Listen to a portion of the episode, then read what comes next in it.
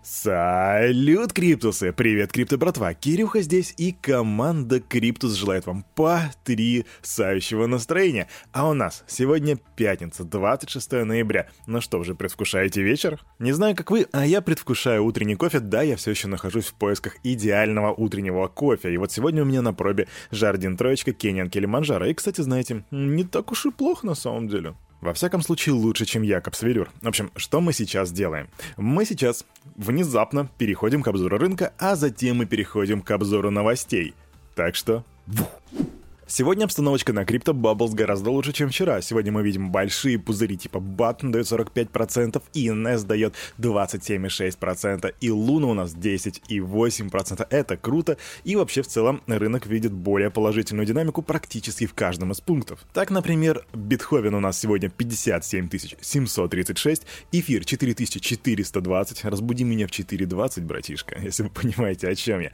А, дал, кстати, плюс 3%. При этом доминация биткоина практически не изменилось 41,7% на рынке с капитализацией 2,61 триллиона. Индекс страха и жадности. 47, да, мы прям вот то страх, то нейтрально, то страх, то нейтрально. Надеюсь, мы уже очень скоро сможем выйти наконец-таки на жадность. А начать я должен с очень тяжелой новости. Умер криптотрейдер. Хомяк криптотрейдер. Ну, в смысле, в натуре он хомяк и он криптотрейдер. На самом деле, про эту новость я бы даже ничего не говорил, но она была просто абсолютно везде. Все прям так и хотели, чтобы я забрал ее сюда и принес вам. Ну что ж, окей, получайте, распишитесь. В общем, есть такой... Был был такой криптохомяк, его звали Mr. Goxx, и вот хозяева этого хомяка решили, что было бы неплохо, если бы этот хомячок давал какие-то криптосигналы, по которым сами хозяева, у них был выделенный бюджет на это дело, они бы совершали криптосделки. И потом у этого хомяка появился Твиттер, были даже фол... 18 тысяч фолловеров, ребята.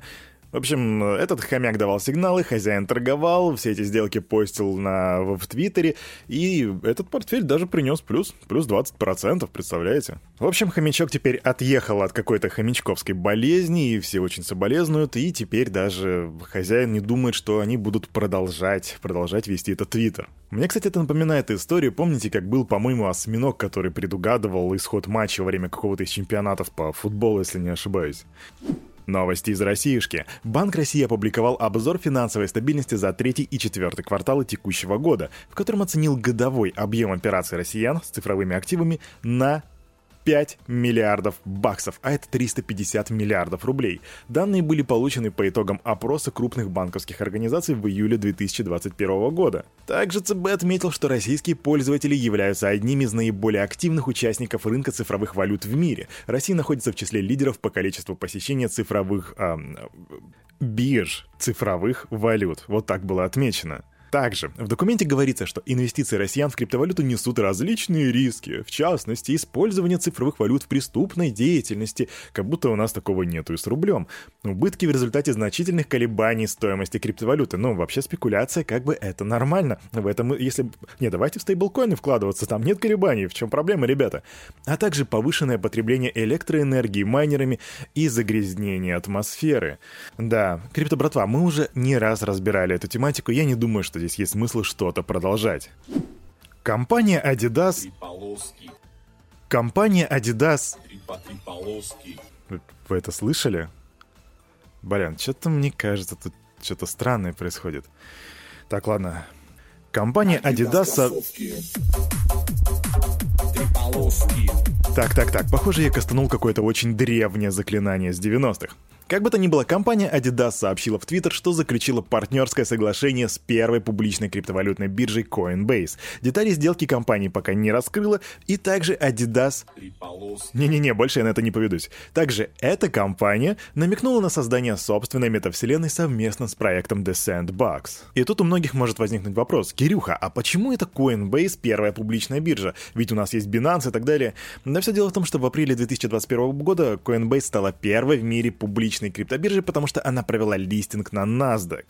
Причем это произошло даже без процедуры IPO. Не на пике стоимости акций компании стоили 429,5 баксов за штуку, сейчас же они торгуются где-то в районе 312 долларов. А тут у нас интересные новости-цифры а, по эфиру. В первой половине 2022 года, то бишь в следующем году, предложение криптовалюты эфириум достигнет максимума на отметке 119,7 миллионов эфир, после чего монета, монета станет дефляционной.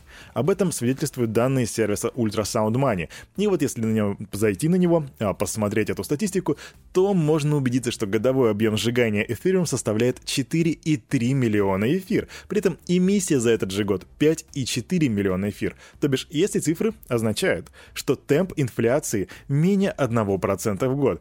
А у нас в стране 8% это только официально. Грусть печали. После этого они говорят, что криптовалюты это типа не круто. Кстати, на момент, пока я это говорю, а, объем уничтоженных монет уже превысил 1 миллион эфир.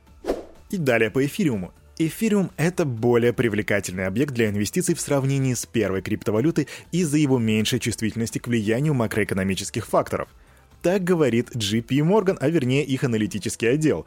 По их подсчетам, с начала года эфириум подорожал в 6 раз, тогда как биткоин на 96%. В результате общая рыночная стоимость второй по капитализации криптовалюты достигла половины от показателя первой, и специалисты спрогнозировали дальнейший рост этого, соотношения. Драйвером станет дальнейший рост DeFi сектора и NFT, которые опираются на базовую технологию эфириум.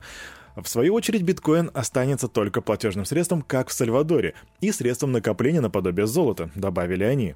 А, а рост доходности облигаций и последующая нормализация денежной политики оказывают нисходящее давление на биткоин в качестве цифрового аналога золота, как и на самый драгоценный металл. Поскольку эфириум извлекает свою ценность из приложений, он кажется менее восприимчивым к этой тенденции. Так подчеркивают эксперты из JP Morgan. А я напомню, крипто-братва, что Экспертов слушать можно, но всегда стоит делать собственные ресерчи. И вот вам еще пища для размышлений. А аналитики Goldman Sachs спрогнозировали рост эфириума до 8 тысяч долларов. И вот держите это в голове, посмотрим, насколько эти высокооплачиваемые ребята делают хорошо свое дело. Потому что времени осталось буквально полтора месяца до конца этого года, а именно к этой точке они спрогнозировали вот такую вот цену. Три полоски. Чертово заклинание. А, Тут у нас новости по шип подъехали. Популярный мем-токен шип стремительно теряет в цене из-за ликвидации цифрового актива крупными инвесторами. Интерес к токену у мелких трейдеров все еще сильный, но главная проблема в том, что многие из крупнейших игроков активно сокращают свои позиции. Шиба Ину на протяжении трех недель находилась в нисходящем тренде и потеряла более 60% от своей максимальной стоимости. Согласно данным э, блокчейна, падение цены началось после фиксирования прибыли крупными держателями токена шип, поскольку криптовалютный Валютный рынок сейчас находится в режиме снижения рисков, и трейдеры избавляются от высокорискованных активов, а, кстати, шип мем-токен как раз таки таким и является. Интересный факт, что если посмотреть по соцсетям, то количество запросов и вообще в принципе ажиотаж, интерес к шип все еще очень высокий. Однако все эти мелкие инвесторы, а, говорю это с уважением, я тоже мелкий инвестор, но все вот эти вот мелкие инвесторы, они не могут покрыть вот китов, когда они просто берут и вываливают все свои монетки на биржу, чтобы продать. Посмотрим на самом деле, как это будет выглядеть уже к концу этого года, как закроется шип в этом году. Квик новость. Британский толковый словарь Коллинз признал аббревиатуру NFT словом 2021 года. Кажется, теперь NFT повсюду, от секции искусства до страниц финансовых изданий. Так отметил управляющий директор Collins Learning Алекс Бикрофт. И вот если обернуться и посмотреть на то, что у нас происходит, действительно, NFT просто повсюду. Но что, дети 90-х, помните группу «Руки вверх»? Крипта и руки вверх? Че, серьезно? Ага, все именно так. Фронтмен группы «Руки вверх» Сергей Жуков совместно с музыкальным лейбом Warner Music Russia и маркетплейсом Binance NFT или Binance NFT, как вам угодно, выпустил серию невзаимозаменяемых токенов в честь 25-летия группы. NFT-токены стали доступны на торговой платформе 25 ноября, то бишь вчера, в 12 часов дня. Серия NFT-шек от этой группы включает права на эксклюзивный неизданный трек, а, исполненный Сергеем Жуковым.